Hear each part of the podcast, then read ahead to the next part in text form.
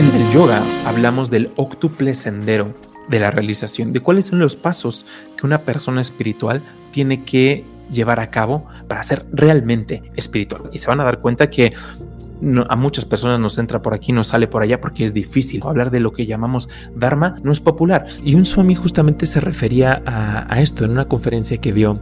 Él decía que vemos en las últimas décadas un gran interés por las técnicas de pranayama, por meditación yógica. Las personas estamos buscando esas técnicas secretas y queremos experimentar el samadhi casi casi de manera instantánea. Y justamente en esa plática el Swami decía que hubo un psicólogo que se dio cuenta de esto y expresó lo siguiente, dijo que le impresionaba la enorme brecha que hay actualmente entre la sofisticación de las prácticas espirituales y el nivel del desarrollo personal de los individuos.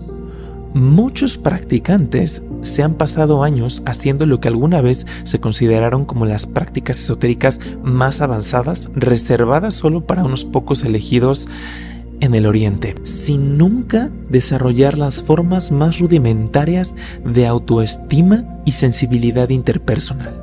Esta situación que hoy en día es, tan común que queremos esas técnicas avanzadas, secretas para experimentar estados trascendentales, esa forma de hacer y al mismo tiempo esa brecha entre nuestro desarrollo personal, nuestra empatía, respeto por los demás y estas cosas, es algo que abunda. Todo lo que hace Patanjali está enfocado en la aplicación. Sí estudiamos, pero en última instancia estamos llamados a ponerlo en marcha y a ver qué les parece. A pesar de que no tenga nada idea acerca, acerca de este sendero, escuchen, escuchen y, vean cómo se sienten. ¿Qué, les, ¿Cómo les hace sentir estas palabras? Eh, este sabio nos habla, empieza el primer paso, los primeros dos pasos, llama y niama, lo que se debe hacer y lo que se debe evitar. Y ahorita vamos a ver por qué es así. Estos llamas y niamas, el primero es ahimsa, no dañar, la no violencia, no solamente de acción, sino de pensamiento también. Se dice que todo, cualquier acción está precedida por un pensamiento. La violencia nace por mi deseo de hacerla. Hay Habemos probablemente muchísimas personas que somos violentas, pero a lo mejor logramos contener la, la, acción, pero internamente somos personas increíblemente violentas porque con la mente estamos, esta persona y ojalá le pase y ojalá, ¿cuántas veces en el tráfico, por ejemplo, todos yo creo que nos ha pasado eso? Este primer paso es no dañar a nivel de pensamiento y por supuesto a nivel de acción. El siguiente es Satya, la veracidad. Todos los aspectos de nuestra vida se benefician cuando una persona es veraz, pero es increíblemente difícil. Ahora, ¿por qué la veracidad? Que se oye como pues, suena medio a los mandamientos, pues sí tiene mucho que ver. Pero ¿qué pasa? Si tú en el sendero del yoga se habla de experimentar la realidad última a través de la meditación, para lograr la meditación uno tiene que calmar su cuerpo, sentarse con la columna erguida por periodos prolongados, concentrarse en un solo objeto. ¿Qué pasa cuando nos ponemos a decir mentiras? Todos yo creo, y si no me encantaría saber quién es la persona que nunca ha dicho mentiras en su vida, pero todos en algún momento, bueno, por lo menos yo sí lo he hecho, hemos dicho alguna mentira. Ahora bien, imagínate que tú intentas meditar para lograr esa meta última, experimentar la liberación, experimentar la conciencia, a Dios, como le quieras llamar. Pero a nivel externo estás mintiendo, por ejemplo en el trabajo. ¿Cómo va a estar tu mente cuando te sientes a meditar? La mayoría va a estar la mente inestable porque vas a estar pensando en que ojalá la persona que le mentiste no vaya a tener una conversación con fulanito que le dijiste otra cosa y va a estar diciendo, chin, es que probablemente o dejé algo en mi, en mi escritorio y qué tal que lo ve, yo le dije todo lo contrario y tu mente va, vas a estar, toda tu concentración va a estar puesta en lo que, en, cómo, en cómo vas a sostener tus mentiras. Pues solo el ejemplo de Satya, la veracidad. En cambio, cuando practicamos la honestidad, por simple que parezca, pero insisto, esto no es popular porque queremos que todo sea inmediato y aburren los comportamientos virtuosos, pero a la larga vemos por qué estamos como estamos. Eh, seguimos, porque no solo es Satya, también es hacia nosotros mismos, la honestidad que tú... Mm, ¿Qué pasa cuando tú te crees espiritual y a nivel interno, puertas cerradas, eres objeto de las más terribles compulsiones. Pero la parte de ser un honesto consigo mismo, ¿qué pasa? Observas tus deficiencias aquí. Y cuando tú observas todas las deficiencias que tienes, va a ser mucho más difícil irte a juzgar a todo el mundo que está ya con una conciencia de moralista. Vamos a condenar a todo el mundo en las redes sociales, pero qué difícil es ser, practicar satya contigo, la veracidad de decir, a ver, mm, ok, sí estoy haciendo bien esto, esto, esto, el otro, las lucecitas ahí se ven luego, luego, pero ¿cómo estoy tratando a las otras personas? qué estoy pensando realmente, porque nadie ve tus pensamientos, pero puedes estar pensando las más terribles cosas. Entonces, la veracidad aplica también a nivel interno, qué tanto eh, somos capaces de observar nuestras deficiencias, porque solo al observarlas, solo al decir, sí, tengo que trabajar esto, solo cuando sale a la superficie es que es trabajable. Si no, se va a quedar ahí como una pequeña semillita y eventualmente va a germinar y probablemente, como hemos visto en estos casos, germina con las más terribles compulsiones. Estas personas que nos enteramos que tienen un comportamiento terrible y son abusadores, manipuladores y enfermos, es porque esas semillitas se reprimieron no se trabajaron, se creyeron todo lo que todo lo bien que lo estaban haciendo, todos los títulos dejaron de trabajar y esas semillitas germinaron. Cuando tú simplemente por imposición o porque tienes el deseo de, perseguir el camino espiritual, reprimes. Y tu mente, esto lo dice una escritura maravillosa que se llama el, el Bhagavad Gita, seguramente muchos la, la conocen, lo dice muy bien en la estrofa, aquel que reprime sus sentidos, que reprime las acciones, pero su mente internamente está puesta constantemente en la satisfacción, en, los objetos de los sentidos, es un hipócrita.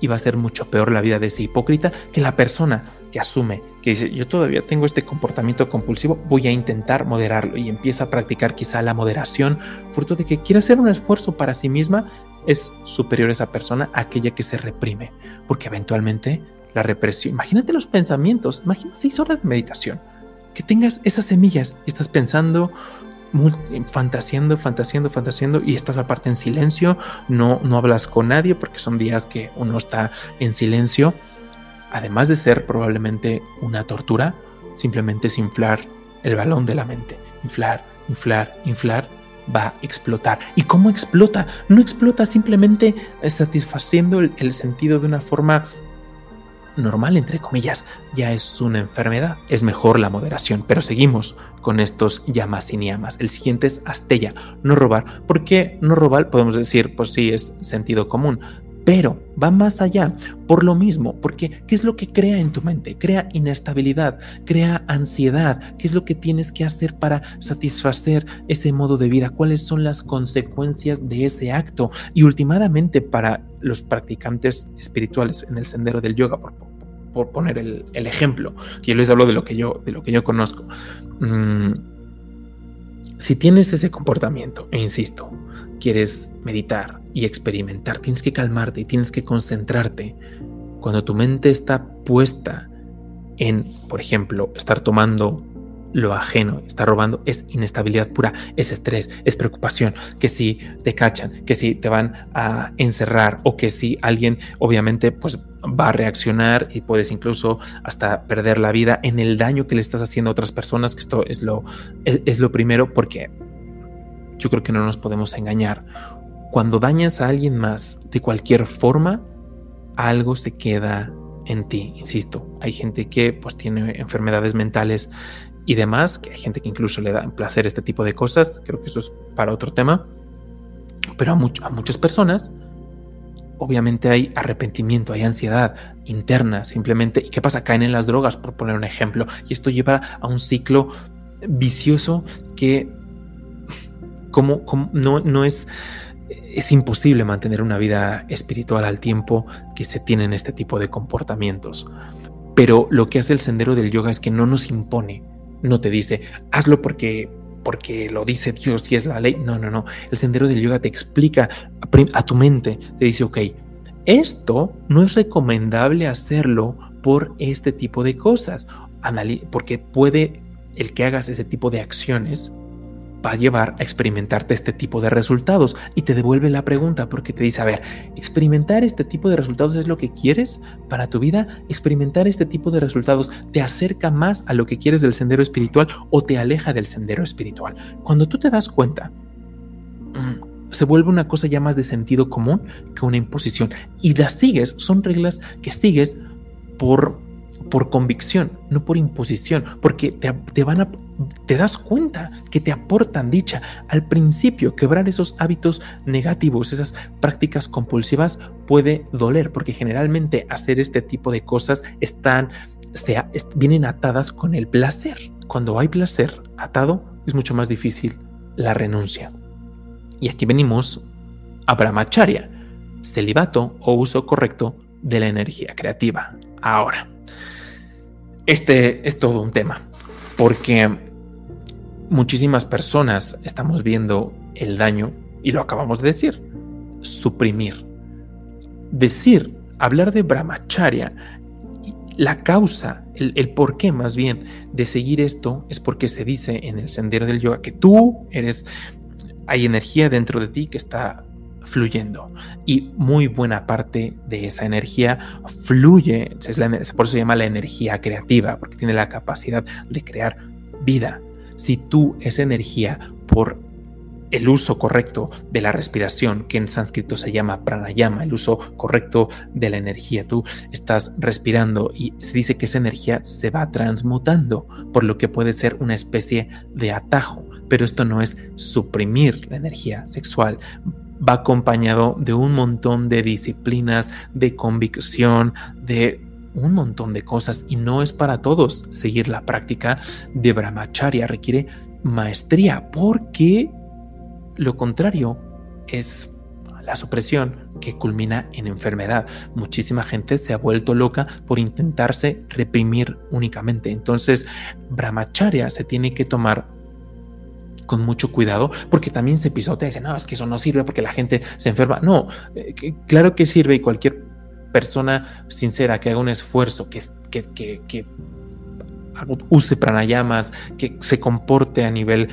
que tenga un comportamiento virtuoso y practique la meditación, puede notar cómo eh, experimenta resultados muy buenos. Gente que no nada, nada que ver con el yoga, eh, científicos y demás han notado y han documentado que al momento de contener la energía sexual les ha permitido manifestar actividades creativas de una forma mucho más simple. Y al final, últimamente los rishis, los rishis te dicen, yo cuando hablé con los monjes todo esto me dijeron, este es el postulado, pruébalo en tu vida y quédate con lo que te funcione. Y eso me ganó, porque no es lo mismo, es la ley de Dios, síguela y pues ya te fregaste casi casi a somételo a prueba, experimenta los resultados y toma tu propia decisión. Yo creo que eso es lo que ahora hace falta. Entonces, el uso correcto de la energía creativa, de la energía sexual, no es una práctica para todos y empieza por la moderación, sobre todo si, si, si tu objetivo es realmente experimentar, en, vas con seriedad en el sendero espiritual, someterlo a prueba, ver cómo, cómo te sientes al respecto, cuál es tu vida, porque tampoco va de hacer a un lado las responsabilidades. La siguiente es aparigraja, sin codicia, la no posesividad o el desapego. Esto no quiere decir regala todas tus posiciones, no, tus posesiones. El desapego inicia con la mente. Mm, no es necesario que todo lo dones porque mucha gente se aprovecha de esto y te dicen, oye, dóname a mí todos tus bienes para que te desapegues. Y no, te están robando. el desapego inicia por la mente, que tú, a pesar de que tengas A, B, C o D, mucho o poquito, te puedas mantener retirado, te puedas mantener a un lado, que esos objetos, que tus posesiones, no, al momento de desprenderte de ellas, no te causen dolor. El apego es, se da cuando si tú le depositas, si, si, tú dices, mira, este teléfono me hace feliz y esta computadora y eh, esa, las amistades de esas personas, eso me da felicidad, me da, me da dicha, nos, un, un, yogi lo decía muy bien, dice, al momento de separación de los objetos o personas vas a experimentar dolor y sufrimiento. Cuando uno, uno sigue con sus relaciones, sigue con sus posiciones, pero logra mantenerse, logra crear un espacio entre los objetos y su propia felicidad, se dice que empieza el proceso de desapego. Esto es increíblemente bueno cuando estamos intentando hacer prácticas espirituales porque es mucho más fácil estar en calma, estar en paz, ingrediente necesario para experimentar a nivel espiritual. Pero insisto, todo esto debe ser experimentable. Los niyamas nos hablan pues, la, otra mitad, shausa, saucha, que es la limpieza, no significa limpieza física, que obviamente es todos, cualquier persona puede ver los beneficios de mantener una limpieza eh, físicamente buena a nivel externo, el, orden es increíblemente benéfico, pero estamos hablando esencialmente de la limpieza acá. A día de hoy somos víctimas de esto y este tipo de situaciones dan pie a caer a faltar en la limpieza, en Sausha. ¿Por qué? Porque tu mente está abierta, está, recibiendo constantemente impulsos ahora de, redes, de, un, montón de situaciones, todo te está bombardeando, noticias eh, malas, eh, tragedias, todo está entrando, mm, ya, ya, sabes, todo lo que está entrando a tu mente, solo, solo basta que observes y lo más importante es cómo te está impactando? ¿Cuál es el impacto que tiene lo que, están, lo que estás recibiendo a través de tus sentidos? Sausha, la limpieza, va mucho más allá de la parte física, va desde la alimentación, porque el alimento pues dañino, alimento que es increíblemente graso, irritante, te contamina, hace que internamente no estemos limpios a nivel mental, cuál es la dieta mental que tienes, qué es lo primero que haces cuando te levantas, ¿Qué es, cuál es el contenido que consumes en redes sociales, cuál es el tipo de conversaciones que estás teniendo con otras personas, cómo te, cómo te sientes, eres constante, caes constantemente víctima de la ira, qué tanto estás deseándole cosas buenas o negativas a la gente, todo eso se coopera para hacerte experimentar sufrimiento. El no seguir estas reglas, nos dicen los los yogis, Observa lo que te está, el daño que te está causando no seguir estas cosas y toma tu decisión. El problema es que lo hemos vuelto las personas compulsivas. nos hemos vuelto, perdón, compulsivas. Santosha, esta también es fundamental, que es la alegría. ¿Con qué frecuencia se te pasa por la cabeza voy a ser feliz cuando tenga aquello, cuando esté aquí o cuando esté allá, cuando haya experimentado esto? La capacidad de experimentar dicha a día de hoy está muy alejado de esta sociedad y podemos hablar de todo lo, todo lo negativo, todas las, las tragedias y todo lo que está allá afuera. Sin embargo, sin embargo, creo que en la misma magnitud podemos hacer por lo menos un pequeñito esfuerzo para experimentar algo distinto a esa negatividad que está allá afuera. No es negar lo evidente, no es negar que haya cosas negativas. Sin embargo, el sendero espiritual va de entrenarnos con prácticas, compasión, gratitud. Estás aquí, eh, llevamos un rato, no sé cuánto tiempo tú lleves viendo aquí, pero tienes un dispositivo y tienes tiempo.